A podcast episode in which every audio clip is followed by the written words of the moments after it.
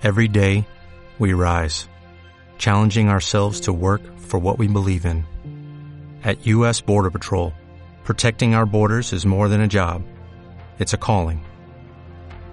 Agents answer the call, working together to keep our country and communities safe. If you're ready for a new mission, join U.S. Border Patrol and go beyond. Learn more at cbp.gov/careers. 3, 2, 1 y oficialmente damos la bienvenida a esta primera edición de Dato Frequency, un podcast dedicado al mundo de los videojuegos y al ocio. Yo soy su host, Diane, y aquí a mi lado tengo a mis dos colegas, mis dos pilares, mis dos co-hosts, mi hermano Dairon, alias Darius. Eh, buenas amigos, eh, Darius aquí hablándoles. Este podcast eh, lo estamos haciendo pues con mucho cariño eh, y venimos aquí a hablar de lo que más nos apasiona, de lo que más nos gusta, que es este mundo maravilloso de los videojuegos y esperando que, que les guste. Y a mi otro hermano, hijo de otra madre, Luis, mejor conocido como Toca. Bueno, es un gusto saludarlos a todos. Mi nombre es Luis Toca. Es en realidad un placer este, poder este, transmitir este primer podcast, que en realidad nunca lo he hecho. Todos estamos un poco nerviosos. Y pues bueno, esperando que podamos abarcar varios temas en el mundo gaming, no tanto PC como en consolas. Y pues adelante allá.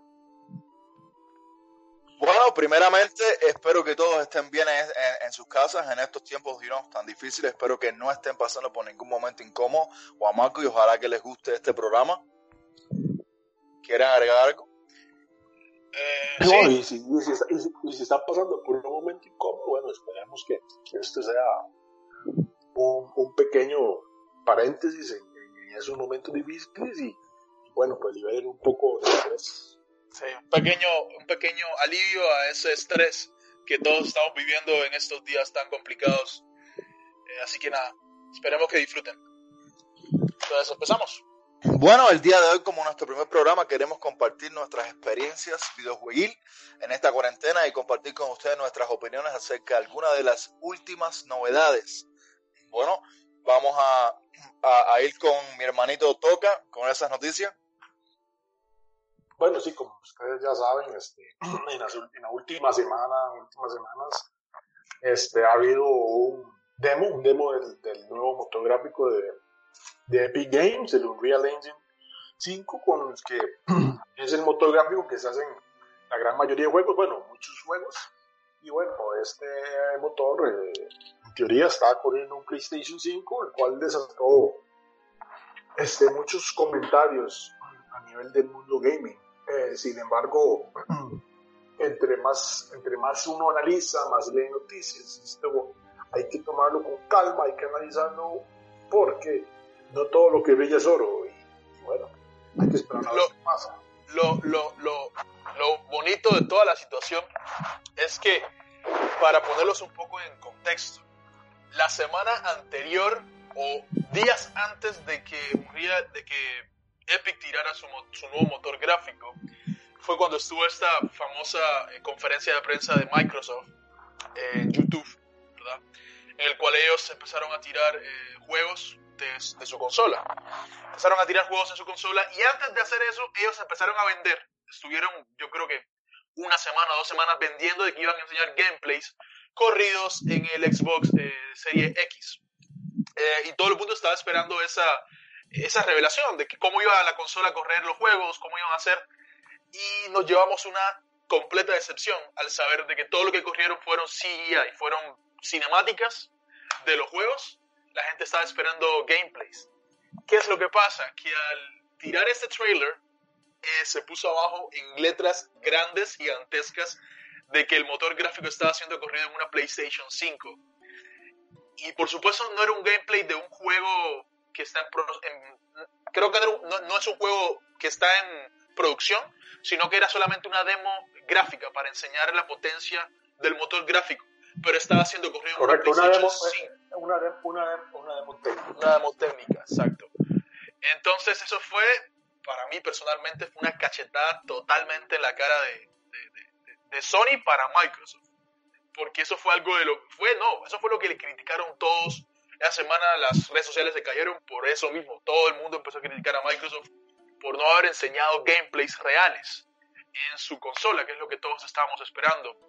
Y el varapalo más grande fue el, el este, Assassin's Creed Valhalla, que es el nuevo Assassin's Creed que va a salir ahora, que eh, estuvieron vendiendo que iban a mostrar el trailer de ese juego y al final, nada, fue una CGI y fue, fueron dos, eh, dos personas de Ubisoft hablando básicamente de cuál era la historia atrás del juego, so, algo, pero un desastre total. Y viene, y viene Epic Games y suelta ese trailer corrido en una PlayStation 5.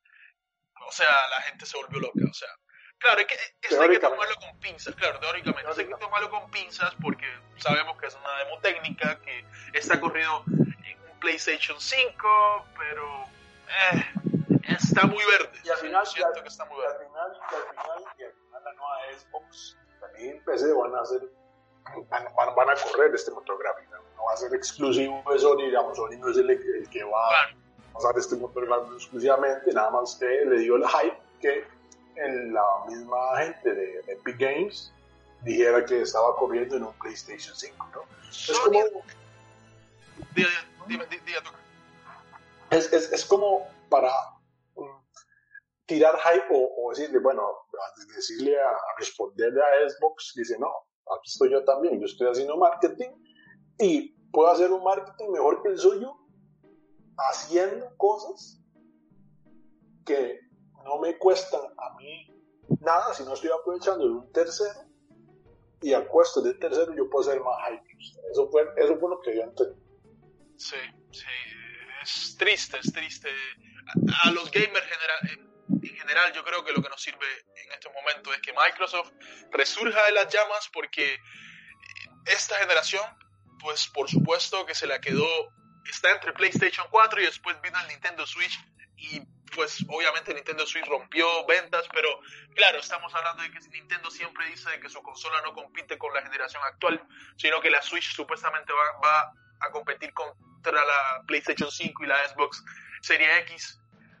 Entonces, eh, no se le puede poner en esta generación, porque ellos siempre tiran su consola a la mitad de, de, dos años después de que, de que, la generación sale. Entonces, pero, pero sí, esa generación para mí la PlayStation 4 la ganó y, y, y, Microsoft necesita remontar ahora con esta nueva generación para poner las cosas parejas, porque lo que no nos sirve a nosotros los gamers es que Sony monopolice el mercado de, de, de consolas, por así decirlo. Esto, lo que nos conviene a nosotros es que la guerra siga entre las dos compañías. ¿Por qué? Porque así van a empezar a... Siempre va a haber una guerra de, precios y siempre va a haber una guerra de todo. Y ellos van a bajar el precio por ganarle a su competencia. Eso nos beneficia a nosotros. Entonces, pues esperamos, esperando lo mejor para Microsoft. Ojalá que, que lo hagan mejor de lo que lo han hecho ahora, la verdad. Siguen tomando malas decisiones. Esto... Bueno. ¿Tienes otra continuando, continuando, continuando con las noticias, el día 20 de mayo, eh, Sony publicó un, video que se llama, bueno, YouTube tiene el nombre de Last of Us 2 Inside the Gameplay, donde eh, están los desarrolladores que empiezan a comentar y a hablar un poco del juego y del gameplay del juego. Se ve mucho, no hay duda de eso, y además este habla de de las nuevas eh, características, unas features que va a traer el juego, como el sistema de, dodge, que cuando un enemigo ataca a, la personaje principal, a él, entonces ella tiene que hacer dodge y contraatacar para poder eliminar esta, esta amenaza. Eh, asimismo, eh, el mismo video explica que Eli no tiene la misma fuerza que, Joe, entonces tuvieron que adecuar el ambiente o adecuar algunas de las habilidades para, para no, para sacar ventaja o que no es desventaja con enemigos más corpulentos, Entonces añaden como un sistema de brinco ahí al gameplay, un sistema donde ella puede subirse superficies diferentes y, y planear estrategias de cómo, cómo, cómo atacar. Y finalmente también, ahí brevemente explica cómo en el, en, el zacate ella no está total zacate, sí, o el césped ya no está totalmente cubierto y los enemigos si se acercan mucho pueden, pueden notar, ¿no? Eso es básicamente el gameplay y, en realidad está muy buena la explicación para, para los entusiastas que, les gusta saber un poco más del juego y gusta PlayStation, bueno, ahí tienen, tienen 8 minutos, casi 9 para, para ver este, este inside the gameplay. Sí, este, este juego de Last of Us 2 eh, tiene bastante, bastantes cosas detrás. Eh, sin decir más, hace unas tres semanas, si no me equivoco, fue donde salió la infame filtración de, de ese final. De, todavía no se sabe qué es lo que pasa, pues para ponerlos un poco en contexto a las personas que no sepan, eh, resulta ser que un ex empleado de Naughty Dog eh, dejó ver el, final del juego o, eh, tomó imágenes, videos eh, y filtró, hizo filtraciones de todos esos documentos acerca del final de, de, de, Last of Us 2. yo personalmente ya sé, obviamente esto, escuché algo de, de qué es lo que pasa al final y todas esas cosas. a mí personalmente el yo el juego lo voy a comprar, yo el juego lo voy a jugar muy probablemente porque creo que Naughty Dog es una compañía de las mejores actualmente en el mercado que merece pues que, que, juguemos juegos, porque la verdad es que el primer de of Us fue una obra maestra, hay que recalcarlo.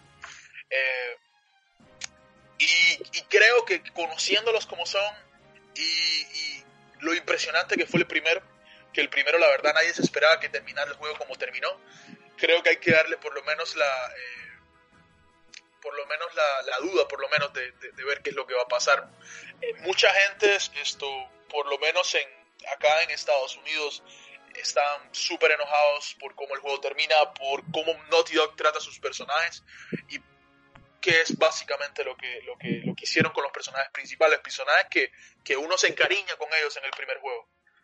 Eh, pero, pero bueno, hay que esperar y ver pues cuando el juego salga a ver qué reacciones la gente se tendrán, si estas filtraciones eh, eh, prácticamente te destruyen eh, el juego o si no es el no es la gran cosa.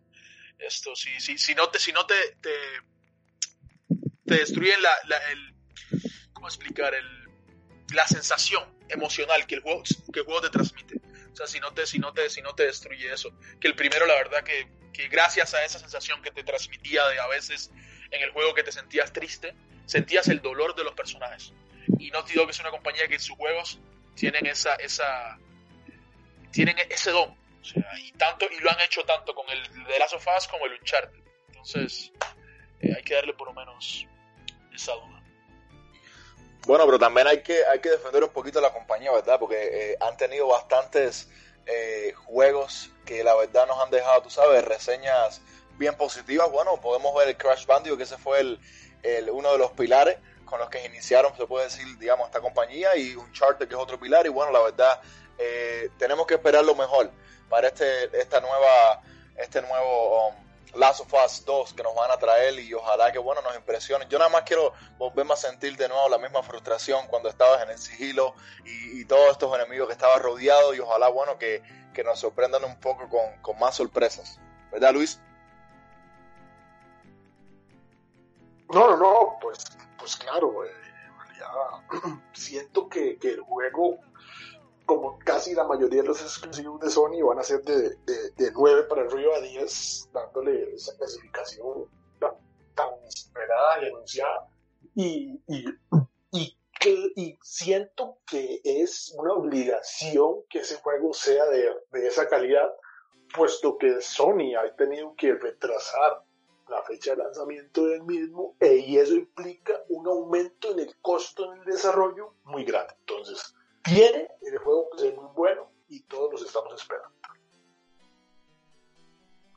Eh, bueno, otras noticias fue, bueno, fue la semana pasada, eh, fue que salió este gameplay espectacular del Ghost of Tsushima. No sé si tuvieron la oportunidad de, verlo. Eh, el, juego, el juego, la verdad, se ve espectacular. O sea, gráficamente es pepinazo, o sea, es una maravilla. Eh, bastante parecido, y eso es algo que, que, yo personalmente, y es algo que tengo que decir, nunca jugado un Assassin's Creed. Es, es curioso. Son, son de esos juegos que tengo todavía eh, en, mi, en mi lista de esperas de, de juegos que tengo que ponerme al día. Esto, sobre todo los últimos, o sea, el Assassin's Creed, el Origin, este último de, Grecia, que es el, el Odyssey. El Odyssey. Ajá, el Odyssey. Esto, entonces, esto, a principio yo pensaba, cuando yo empecé a ver el gameplay, yo pensaba que iba a ser como un Sekiro. Pensé que iba a ser un Sekiro, lo vi muy lento para un Sekiro. Y dije, bueno, a lo mejor es como un tipo Dark Souls, Sekiro, estilo juego pero mi amigo Luis acá me dijo de que no, de que ese juego es idéntico a un Assassin's Creed. Entonces a lo mejor él sí nos puede esto, iluminar un poco más. Eh, si vio el gameplay, qué fue lo que vio, qué, qué le parece. Claro, claro, no, no. Y, voy a explicar la razón del por qué digo que es idéntico a un Assassin's Creed. Y, y, y, y, es porque el gameplay, si bien empieza con con una demostración de un mundo abierto, eh, hermoso, que, que, nos recuerda a la generación anterior, donde sacaban los juegos como de las más, donde exprimían toda la tarjeta o todo el potencial de esa consola, diciéndole adiós a la generación. Entonces este Ghost of Tsushima al parecer es, es lo mismo, estamos despidiendo una generación y y entonces das un máximo potencial en un mundo abierto que se ve precioso, hermoso, y, y cabe destacar que después de ver el, la demostración del motográfico de Unreal, el nuevo, este, ver el of Tsushima, sí se ven diferencias claras, notorias, pero, pero, no, no, no significa que se vea feo, no que se ve hermoso. Después de que después de que eh, presentan el mundo abierto, mi primera impresión es la forma en que llaman a un caballo, ¿no? Para, para hacer la exploración un poco más rápida, para caminar en el mundo un poco más, más, más rápido, que tenía ciertos parecidos a como uno llama a un caballo en Assassin's Creed Origins o en Odyssey. Pero bueno, y, bueno, esto es, esto es muy típico del mundo abierto, pues que no tenga un medio de transporte más rápido que el que, el que andara a pie. Eh, después de que el, que avanza el gameplay con el caballo, digamos, la persona o el personaje principal va, va montado en este caballo y la forma en que los, enemigos quieren detectar o, empiezan a detectar al personaje principal es idéntica también a Assassin's Creed. Entonces es donde, donde se me enciende la segunda alarma, que se parece mucho a Assassin's Creed tuvieron que hacerlo diferente. Pero bueno, eso no me impidió que lo dejara ver el gameplay y lo seguí viendo. ¿no? El modelo, el primer modelo, el primer sistema de combate que ellos muestran es, es lento, pero es diferente a todo lo que actualmente yo he jugado. Me pareció excelente. Desaplaudí en ese momento dije, bueno, ya no se me parece un Assassin's Creed, es totalmente diferente. Y ahí es donde dije, tampoco es un estilo de juego como es un Dark Souls como es un Sekiro, como es un Bloodborne, es totalmente otro juego. Y bueno, entonces, súper bien. Después, mostraron la otra cara de la moneda. ¿Y cuál es la otra cara de la moneda? Bueno, la, la segunda forma de gameplay, el modo sigilo, Entonces, eh, ahí fue cuando yo dije, esto se me parece mucho, mucho, mucho a Y la forma en que mataban a los enemigos, y bien es cierto, era un poco diferente al Assassin's Creed, tenía el mismo mensaje, ¿no? el, mismo sentimiento que invade a un jugador que, que, dije, bueno, habrá que verlo al final, habrá que ganar el juego, jugarlo por completo, a ya se parece un Assassin's Creed. Y también en Assassin's Creed uno tiene un águila donde le muestra este, muestra la ayuda también a matar a algunos, algunos animales por el, por, el, por el mundo y también le muestra este, eh, el mapa, cuando uno descubre nueva localización, le abre el mapa y, pone la animación del águila, muy hermoso y todo.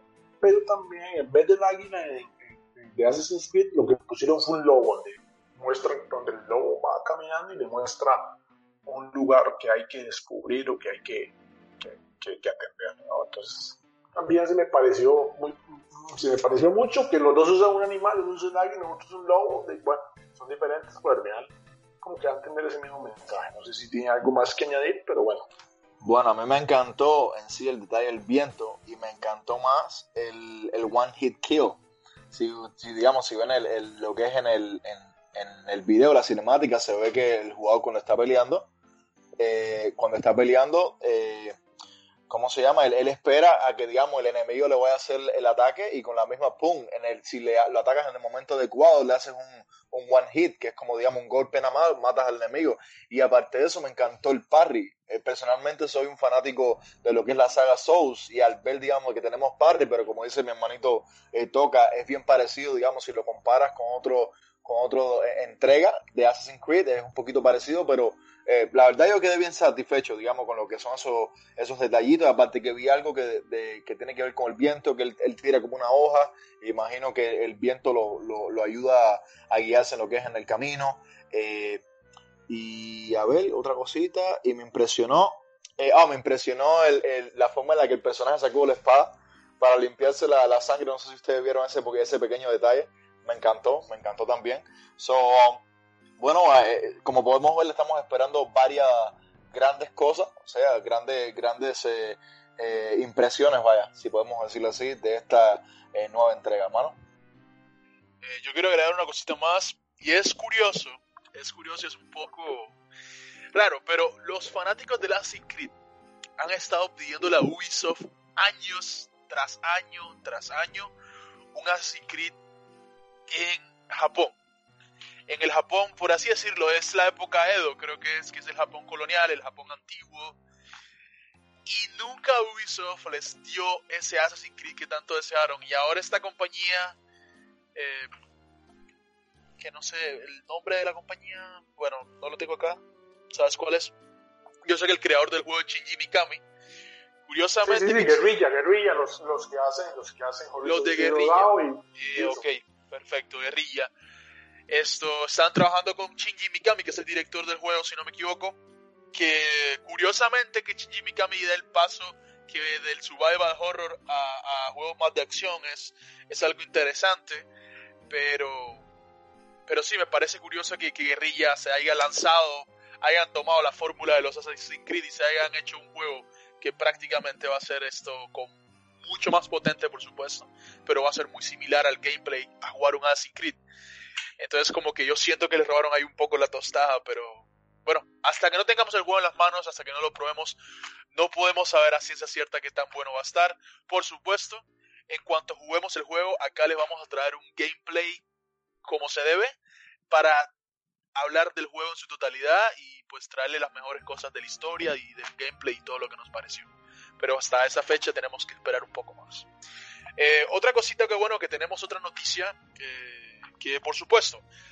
Eh, hay juegos muy buenos que van a salir esto que próximamente en los próximos meses. Y el juego que todo el mundo está esperando el que todo el mundo está como loco es el Cyberpunk 2077 el Cyberpunk 2077 que esto es creo que creo que en estos momentos después de que Keanu Reeves salió y, hizo la presentación que hizo eh, todo es, es el juego más esperado yo creo que, que este año, inclusive por encima del Final Fantasy VII Remake y, y, The Last of Us 2, creo que este Cyberpunk promete mucho. Esto, pero hay unos datos curiosos que quisiera compartir con ustedes. Eh, primero que la fecha de salida está puesta para el 17 de septiembre del, del año 2020. Eh, así que vamos a tener que esperar unos meses más para que salga. Por supuesto, el juego, todos estos juegos han retrasado por este, por el COVID-19. Entonces, y aparte de eso, eh, tengo un dato curioso. Y es que el Cyberpunk 2077 está en categoría R en Brasil. Esto, en Brasil revisaron el juego, lo jugaron y lo pusieron para categoría R, que para, que, para los que no sepan, es solo apto para mayores de 18 años, si no me equivoco.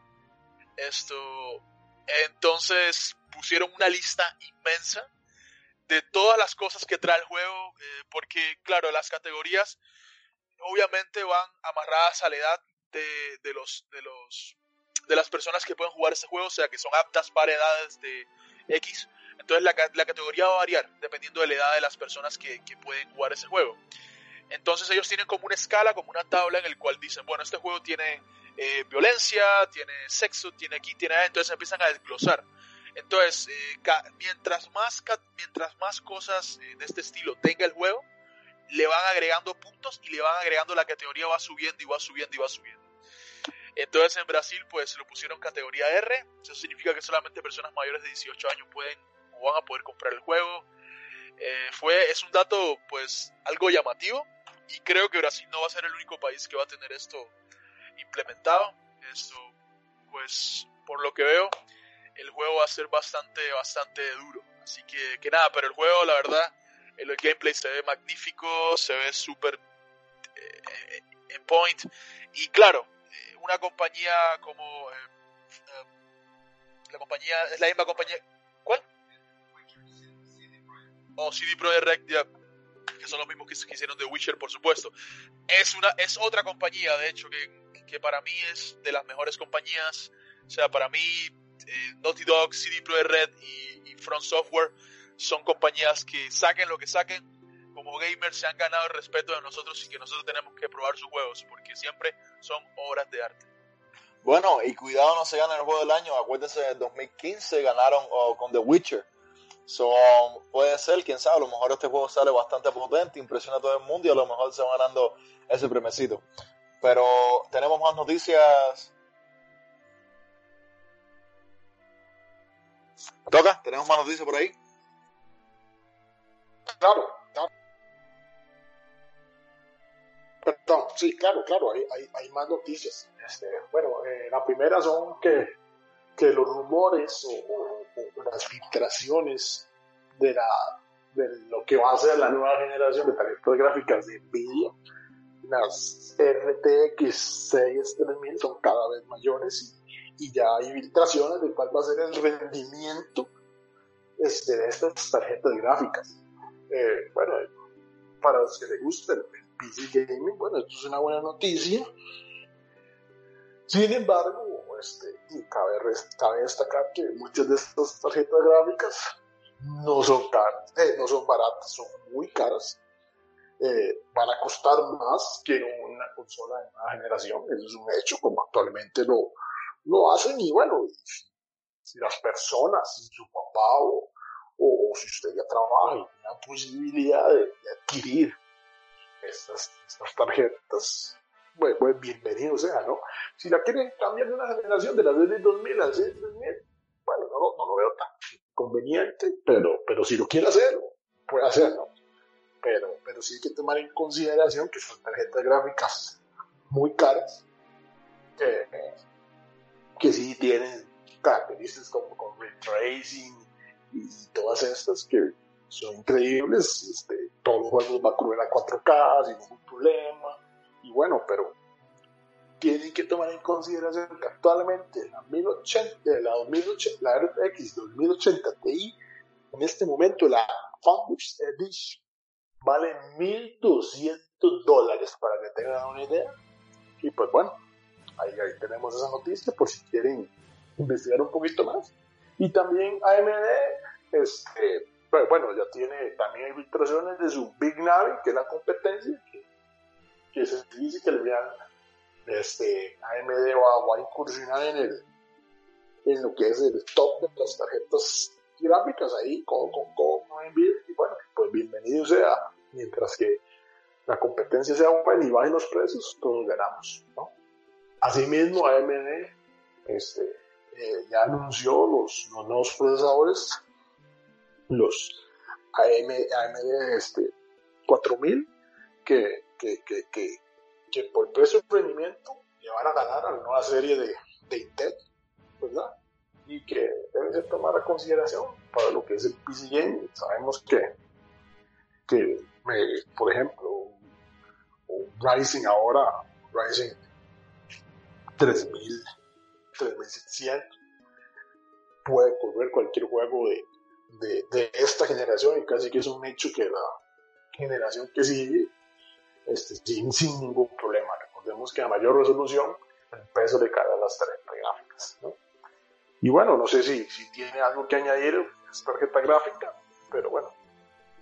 Eh, bueno, eh, también tenemos otra noticia de la velocidad de carga del PlayStation 5. Va a ser 100 veces más rápida que la del PlayStation 4. Eh, toca, dime qué, tienes que añadir ahí. Bueno, eso lo, lo aseguró el, personal de Sony.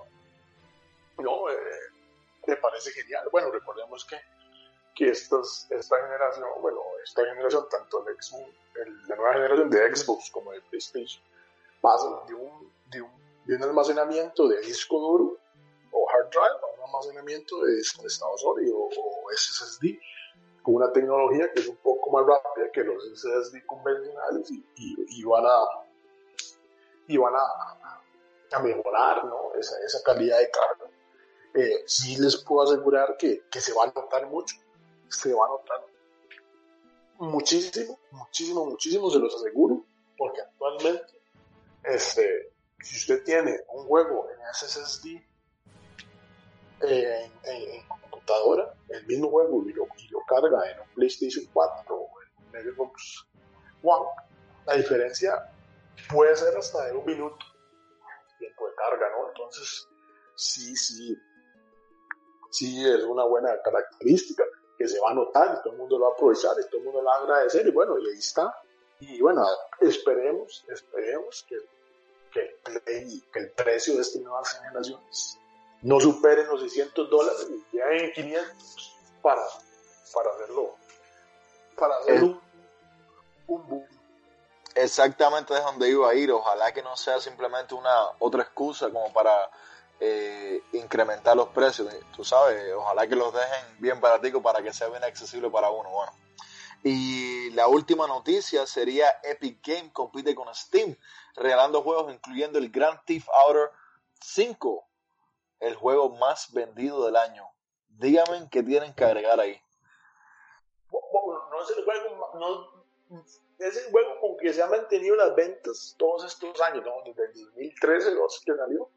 El juego ha mantenido unas constantes ventas este, estos años. Y, bueno, Epic Games, este, sabemos que, que, que tirando una fuerte competencia a Steam y bueno, está regalando juegos muy bien como el Civilization y el, y el Grand y el, y, bueno, el, Grand Theft Auto 5 que estuvo gratis hasta el 21 de este mes. Bueno, ya, ya no lo pueden adquirir gratis, lamentablemente, pero, pero si bien es cierto, este juego se sigue, se sigue, se sigue online por un montón de gente, hay un montón de comunidades que utilizan este juego diariamente y Epic Web lo regala diciéndole a Steam, bueno, ustedes tienen mayor capacidad, este, bueno, mayor capacidad, poder adquisitivo para hacer este tipo de cosas, nosotros no.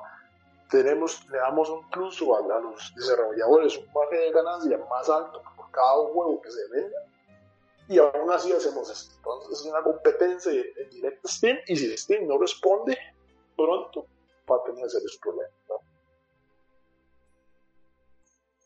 Bueno, increíble presentación de todas estas noticias y de estos tres juegazos, como son el Last of Us 2, el Ghost of Tsushima y el Cyberpunk 2077. Uh, sí, eh, la verdad que nos tienen todos bien entusiasmados. Bueno, pero ya basta de noticias y basta de novedades. Hoy como nuestro primer programa los quiero llevar al pasado. Quiero que se transporten conmigo a esos días donde no sabíamos nada acerca de eh, este mundillo donde jugamos por jugar y nada más, no entendíamos absolutamente nada de lo que estaba pasando, éramos unos niños. El día de hoy, damas y, damas y caballeros, eh, eso eh, ah, vamos a compartir nuestras primeras experiencias con los videojuegos, empezando por usted, señor Dairon, Darius, cuéntanos. Bueno, a ver, esto para decirles eh, mis inicios en los videojuegos, pues tengo que, pues obviamente remontarme a mi nuevamente a mi niñez. Eh, yo nací en Cuba, a mucha honra, mucho orgullo. Eh, y como muchos sabrán o no sabrán, pues en Cuba es un poco difícil. Un poco difícil, no. En esa época estamos hablando de los años 99, inicios de los 2000. Era sumamente difícil tener esto, tener una consola. De hecho, allá no llegaban consolas. Eh, lo que llegaban eran copias piratas de, de las consolas japonesas, o sea, eh, copias piratas de la Super Nintendo, por así decirlo. Entonces, o inclusive la Sega, sí llegaban algunas, sí llegaban algunas eh, originales, pero siempre eran obviamente mandadas de acá de los Estados Unidos, gente que tenían familiares y pues se las llevaban para allá, pero no era común, era muy raro ver a una persona con una consola en la casa. Entonces, claro, en nuestro país, eh, hablo por mí, hablo por Dayan, porque somos hermanos eh, de sangre. Esto, era bastante complicado, era bastante difícil esto, jugar juegos en nuestra tierra. Entonces teníamos que jugar en casa de los amigos que tenían familiares fuera del país y toda la situación. Eh, mi primer eh, consola fue un Super Mega, ese era el nombre de la consola. Era una copia china, por así decirlo, de la Super Nintendo. Me acuerdo que, que la consola decía que venía con 100 juegos curiosamente, lo cual era una mentira terrible. Pero básicamente era una consola que traía una memoria, que esta memoria traía grabados unos aproximadamente unos 15 juegos. Eh, estamos hablando de, por supuesto, el Super Mario Bros., los juegos clásicos. Super Mario Bros. trae el Contra, trae el juego de soccer de antes, el de fútbol, trae el juego de, de, pelota, de béisbol, eh, trae un juego de carros, trae el Bomberman. Entonces, eh, ¿qué pasa? Que los primeros 15 juegos eran juegos independientes. Ya después del 15 eran los mismos 15 juegos pero repetidos por niveles. Por ejemplo, tú te ibas al juego 25, al juego 30, a lo mejor era el, el Super Mario Bros., pero no era el nivel 1-1, a lo mejor era el nivel 3-3, un ejemplo. Entonces, eso es lo que hacían, pero decían que eran 100 juegos. Eh, el Ice Climber, me acuerdo también muy bien del Ice Climber, que era uno de los juegos que venía en esa consola.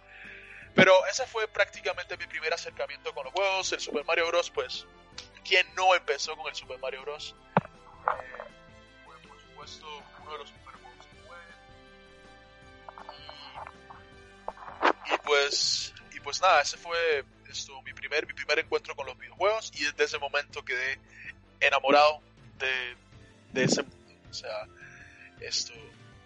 Quisiera, pues, quisiera darle la voz a mi. A, amigo Luis o mi hermano al, al host para ver si él quiere hablar de su primer, su primer, su primer juego, su primer contacto con los videojuegos y, y así todos opinar de lo mismo.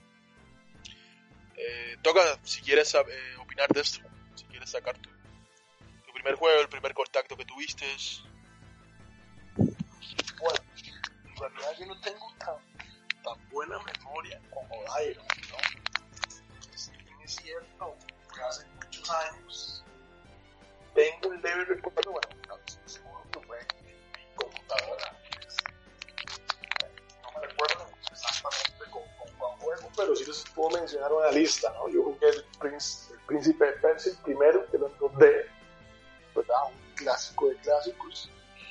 También, mi, mi, también, perdón, ahí mi primer juego también fue, bueno, solitario, cuenta como juego también lo, jugué y, y, hasta, hasta jugué, ojo, no es un juego, pero jugué hasta con, con, el Word que traía unas animaciones, un clip ahí y las cambiaba y le daba clic ahí, yo jugando chiquitico, digamos, tenía 5 años, 6 años, bueno, y, desde eso me recuerdo que jugaba. También jugué otro juego en PC que era de Tarzan, jugué un Hércules, bueno, esos, esos son mis, mis primeros recuerdos en contacto con los videojuegos. Posteriormente sí pasamos al, al mundo de consolas, pero no sé si Dayan quiere agregar algo más. No, no, siga, siga, siga. No, no. Pasé al mundo de las consolas, conocí un 64, tuve un 64, lo jugué. Jugué un Pokémon que era de batallas, clásico también.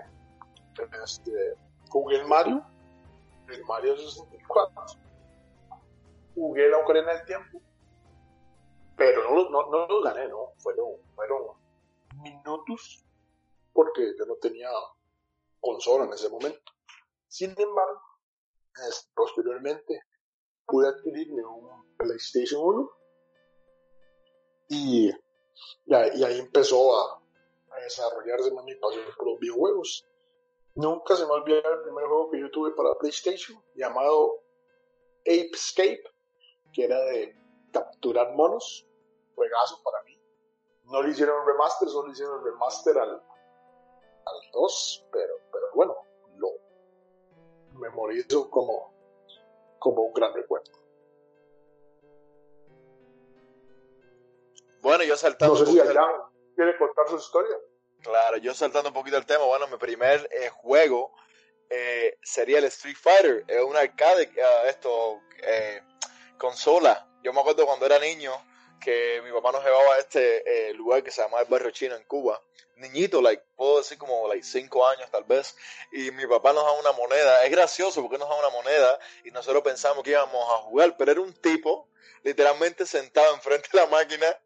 Uno le daba, me da risa, uno le daba uno le da la moneda y el cabrón jugaba por uno. Eso es un poquito gracioso, pero bueno, uno como niño al fin uno al ver, digamos, todo eso, eh, lo que es la animación y eso, uno se anima y bueno, es bien, es bien.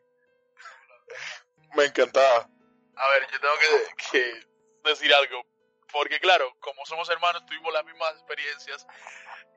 No era que el señor jugaba por uno, era que el señor, uno le tenía que dar la moneda para que él pusiera la moneda en la máquina por uno, porque en Cuba como hay tanto control de todo, y estamos hablando de esa época, eh, pues por supuesto, esa persona pues no quería que uno dañara la máquina, ni que le fuera a hacer algo malo, entonces tenían alguien cuidándola ahí, como éramos niños, entonces era una persona ahí cuidando la, máquina, pero sí, esa era solamente para recalcar eso.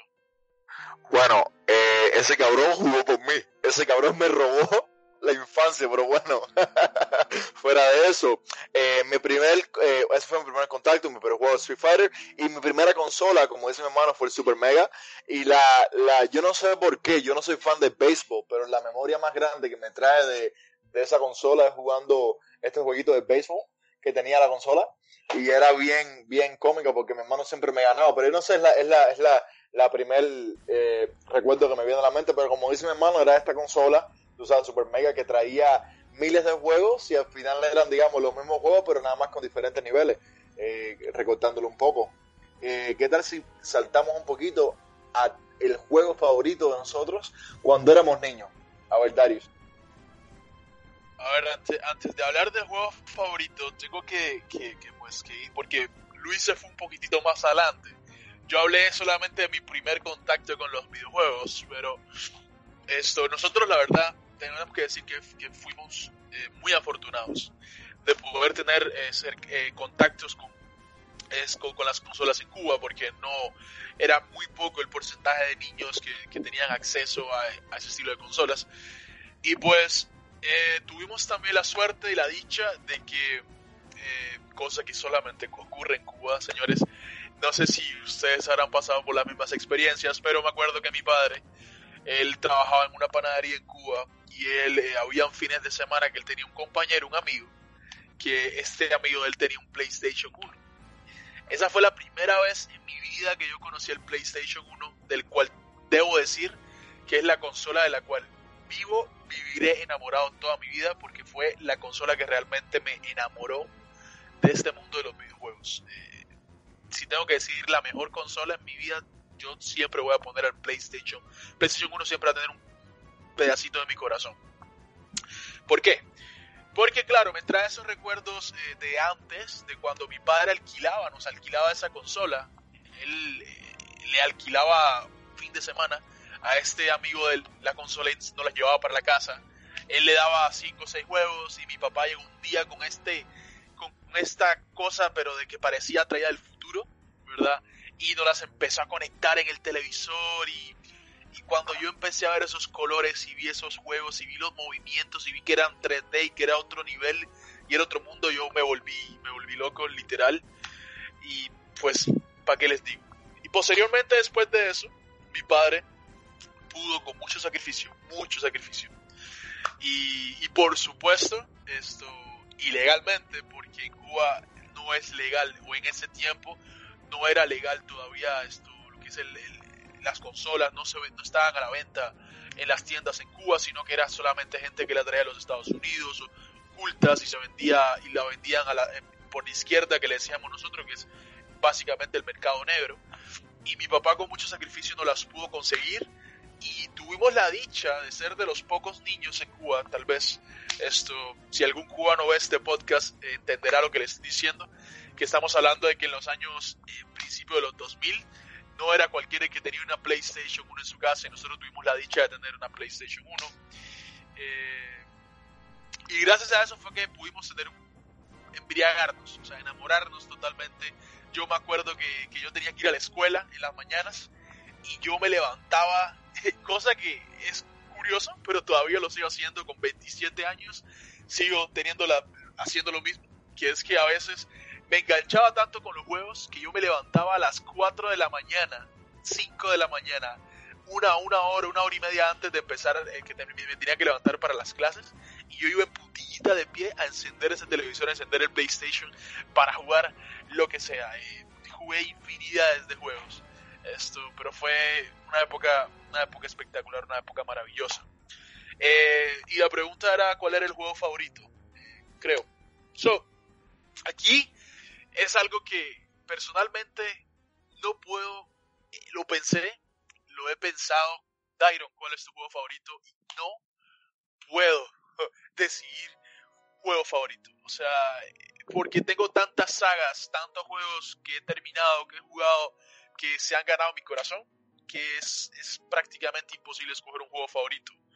Eh, por, si tuviera que coger una saga, Final Fantasy, fascinado con, con, Final Fantasy. Es algo impresionante, son juegos que me han llegado muy, muy, muy adentro de mi corazón. El, el Ragnarok, eh, que por supuesto, eh, como muchos gamers, es con el juego que nos iniciamos todos a jugar juegos online o sea, ¿quién no jugó Ragnarok en su tiempo? O sea, Ragnarok me robó igual, fue algo espectacular.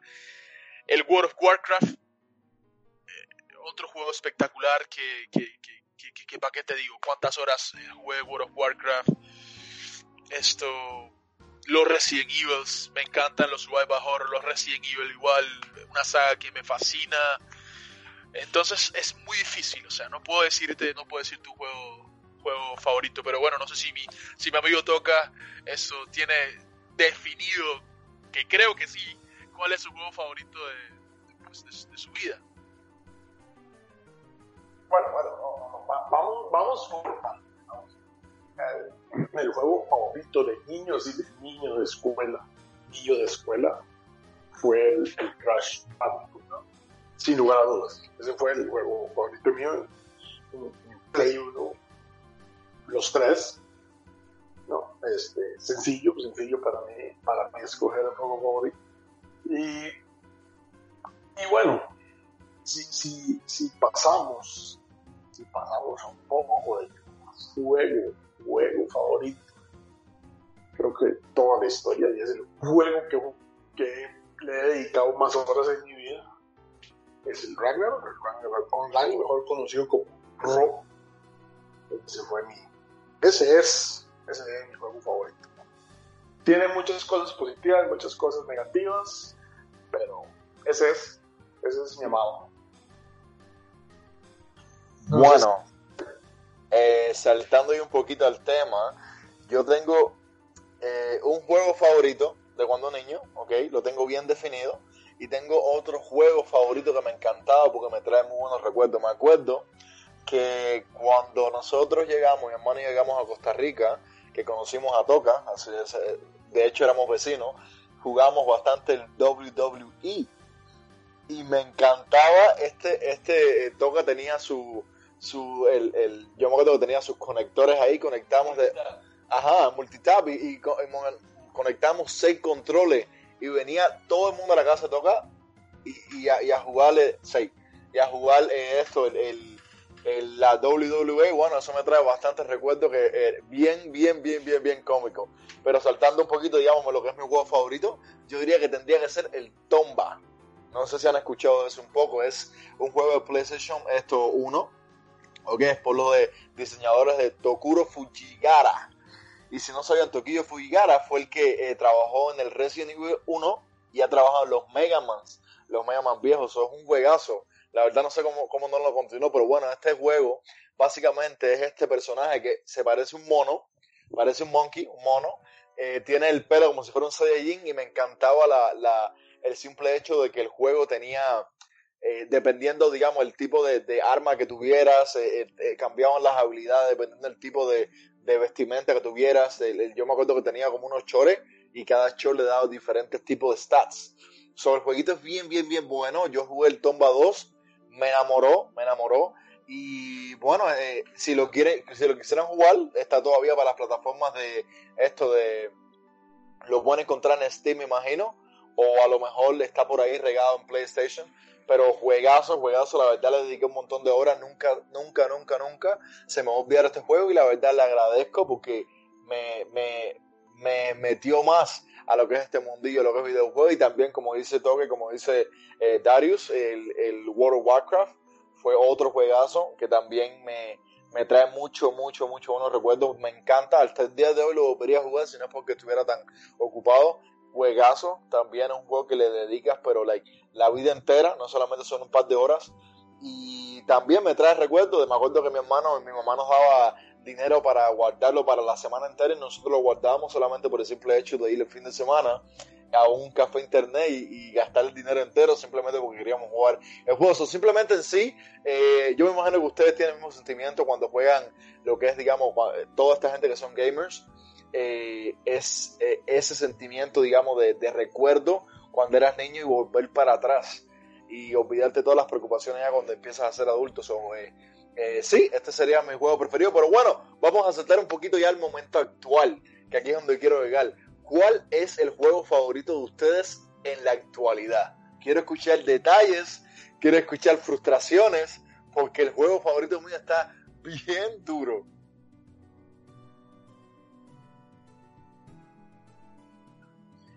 Esto, pues, es, es difícil. Es difícil, muy difícil, porque actualmente si yo tengo que escoger un juego favorito. Es que, es que, es que, es que no, porque es que yo soy una persona que cada, cada juego, yo trato de empezar un juego, terminarlo, y cada juego que a mí me marca, que a mí me gusta, eh, tiene un espacio en mi corazón diferente. Entonces, como que bastante complicado decir qué juego. De los últimos que he jugado, por ejemplo, el God of War, el nuevo, el Dios de la Guerra, está es una obra de arte, es, una, es magnífico juego. Curiosamente es mi primer Dios de la Guerra. Yo nunca había jugado, o sea, sí había jugado el primero hace muchos años en PlayStation 2, pero nunca me lo terminé. Este fue mi primer God of War que pude empezar, terminar desde principio a fin. La historia me encantó, un juego maravilloso, que por supuesto en los próximos estos capítulos se los vamos a traer. Eh, queremos ir haciendo este estilo de, podcast. El de hoy es como una presentación, pero queremos, queremos venir con más esto, por así decirlo, historias de un juego en específico para hacer esto, para hacer sinopsis de, juegos que se lo merecen. Y el God of War, el Dios de la Guerra, es uno de esos. El Resident Evil 2 Remake, obra maestra total. Eh, por supuesto, ese juego, pues me recuerdo de la versión de PlayStation 1, que fue la primera versión que, que jugué de este juego. Pero este remake es una obra de arte, es magnífico eh, cómo hicieron todo, cómo volvieron de nuevo, gracias a Dios, Capcom de nuevo la hizo y regresó a sus orígenes del terror. Esto y lo hicieron magníficamente bien. El 3 todavía no lo he jugado, que está en mi lista, esto, pero he escuchado muchos comentarios, comentarios negativos de que es muy corto, pero, pero que el juego está muy bueno y que, y que gráficamente es el top, top, top gráfico del Play 4. O sea, es, es una belleza de juego. Esto, pero, pero sí, esto, si tuviera que jugar un juego actual me costaría mucho, me costaría mucho. Sería para mí, para mi parecer, muy injusto esto, mencionar, mencionar solamente a uno. Pero sí, si voy a irme a los recientes, te diría el que el Resident Evil 2, te diría que el God War. Estoy actualmente jugando el Devil May Cry 5, que me parece que es un juego espectacular, es juego para donde te olvidas de todo. O sea, básicamente eh, es un juego para disfrutarlo. Es una música de rock espectacular, eh, súper vertiginoso el juego, eh, con un gameplay súper fluido.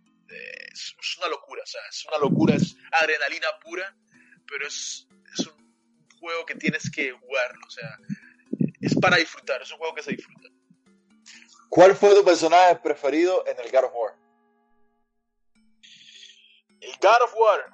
Ah, es que, es que, sabes, me encantó el, bueno, el papel de Kratos, me gustó mucho el enfoque que le dieron a un Kratos más maduro, un Kratos padre. Eh, me gustó mucho, o sea, ese, ese enfoque que le dieron. Pero Atreus a mí me robó el corazón. A mí, para mí Atreus eh, fue, para mí fue la, eh, la estrella de, de, ese God of War. Eh, porque, porque puedes ver el crecimiento del personaje desde cero. Puedes ver esto, como él quiere la aceptación de su padre desde un principio y, el, poco a poco se la va ganando y poco a poco se va dando cuenta de que es, quién es él y toda esa situación. Pero es algo que yo creo que, que sería mejor, como les dije, que, que, lo hablemos en un podcast, que se lo dediquemos, porque es un juego que lo merece, es un juego que, que merece su, su, tiempo y que merece que lo, que lo, que lo disectemos esto, los tres juntos, porque es, es algo maravilloso, es un juego que es wow, o sea, sin palabras. Es lo más, es lo más cercano, a mi parecer, es lo más cercano. Yo sé que hay mucha controversia de que dice mucha gente, dice que los videojuegos no son arte. Yo personalmente creo que no todos los videojuegos son arte, pero hay algunos que sí son arte. O sea, y el God of War es uno de los videojuegos que tú no puedes decir que no es arte. O sea, si tú dices que las películas son arte, tú ese juego tienes que considerarlo arte porque es, es algo espectacular. O sea, la historia es algo magnífico y esperemos de que Santa Mónica Studios siga en ese, en ese, en ese paso. Esto es un poco triste, muchas predicciones que, que, la gente están haciendo suposiciones de qué es lo que va a pasar en las próximas entregas pero, pero, pero, pero nos esperan por lo menos una trilogía más espectacular del de la Guerra.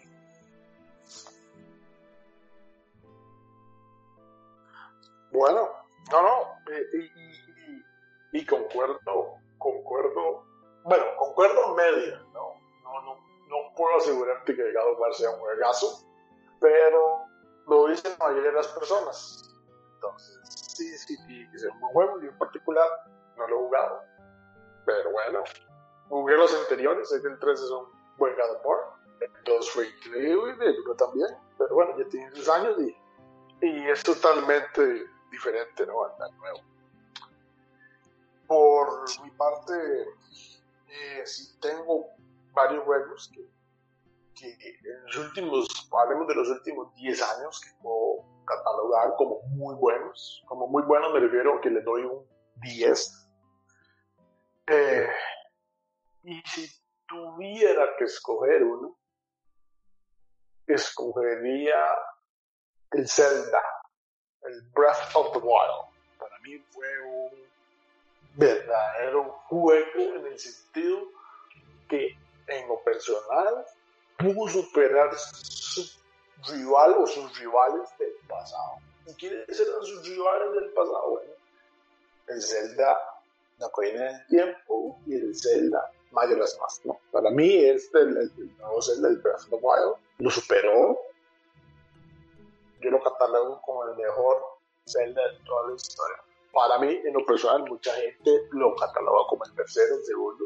Catalogan a, a, a la Ocarina del Tiempo, a los Majora's Mask de primeros, pero bueno, yo, yo, yo siento que lo superó, ¿no? Este, este juego es de un mundo abierto, Nunca, nunca, nunca he jugado un juego de Nintendo mundo abierto.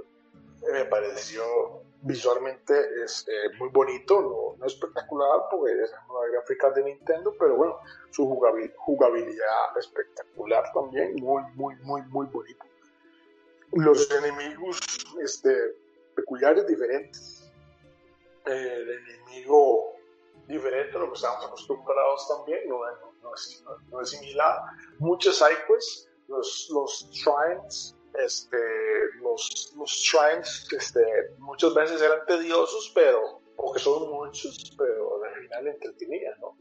Todo y cada uno de ellos los disfruté. Hubo, hubo un bar ahí que está en las montañas que estuve que, que me sacaron las caras y los tuve y los tuve que buscar en internet a ver cómo se hacía, no, los pude descifrarlo, o bueno, en fin, el juego para mí no le, no le, no le calificaría nada mal, excepto que se, a la durabilidad de las armas, sé si se lo califico mal, tanto el arco como las espadas, pero bueno, es parte de lo que podría mejorar para, para casi que seguro esta segunda entrega.